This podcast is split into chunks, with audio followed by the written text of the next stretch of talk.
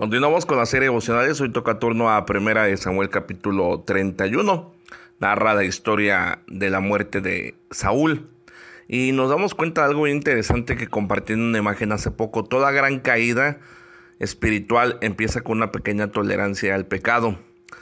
Realmente, hermanos, a veces no meditamos en el alcance de una mala decisión. Y por eso este devocional eh, quiero recordarle algo. Primeramente, hermanos, veamos a futuro, tengamos una visión. Cuando vivimos los cristianos con una visión de lo que queremos que Dios haga para nosotros, vamos a pensar bien cada paso que damos, cada decisión que tomamos. Por ejemplo, una persona que se toma su primer cerveza nunca se ve en un anexo.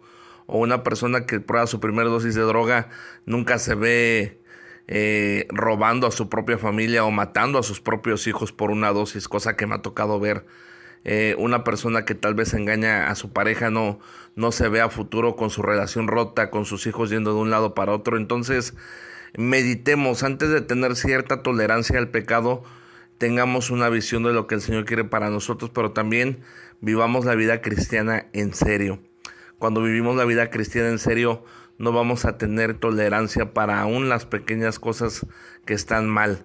Eh, muchas de las veces pensamos que por el hecho de servir a Dios o por el hecho de hacer algo para Dios podemos darnos ciertas tolerancias al pecado. Mucha gente piensa, hermanos, y, he conocido gente así que piensa, bueno, es que yo gano muchas almas, yo predico muy bien, yo hago tal o cual labor en la iglesia, entonces pues puedo ver una película mala o puedo escuchar esta clase de música o puedo permitirme esta clase de relación o puedo permitirme esta clase de vicio. Y, y hermanos no se dan cuenta, hermanos, que Dios es misericordioso con ellos, que Dios muchas veces ha tenido misericordia de nosotros y no nos ha consumido y no nos ha disciplinado como debemos, pero muchas de las veces, hermanos, lo único que acarreamos tolerando el pecado es juicio para nosotros, por eso eh, no solamente tengamos visión, sino también tomemos las cosas de Dios en serio y pensemos, hermanos, que a veces las consecuencias de nuestros pecados alcanzan a, a, aquellos que menos tienen que ver con ellas. Por ejemplo, ese mismo día que murió Saúl, murieron también sus hijos que no tenían nada que ver con las decisiones equivocadas que había tomado y terminaron pagando por culpa de él. ¿Cuántas veces su esposa de usted sus hijos de usted, sus padres de usted, no terminan pagando las malas decisiones que usted toma. ¿Cuántas veces los que más sufren con un hijo drogadicto son los padres del hijo drogadicto? ¿Cuántas veces los que más sufren de un matrimonio que se divorcia son los hijos de ese matrimonio? ¿Cuántas veces los que más sufren con un papá alcohólico son los hijos de ese papá alcohólico? Entonces, eh, pensemos, hermanos, que aquellos que más van a sufrir son aquellos que menos tienen que ver con nuestros pecados. Así es que eh, esta mañana, hermanos, recordemos tomar la vida cristiana en serio, tener visión, pensar en aquellos que podemos dañar con nuestras acciones. Pero también cerramos este capítulo con los de Jabes de Galad.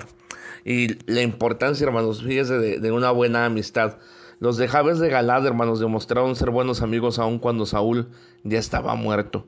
Sea la palabra de Dios que los filisteos se robaron los cuerpos los exhibieron, los humillaron, pero valientemente los de Jabes de Galat fueron hasta donde estaban y los rescataron y les dieron una buena sepultura. Qué importante, hermanos, es ser amigos, no por conveniencia.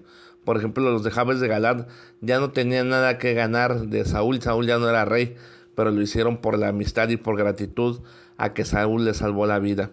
Qué importante, hermanos, en épocas donde la amistad es más un dicho que un hecho, realmente ser buenos amigos. Asegúrese usted, hermano, de ser un buen amigo, de ser un amigo sin interés, de ser un amigo sincero y lo más importante, de ser un amigo no solo en las buenas, sino en las malas para aquellos que lo necesitan.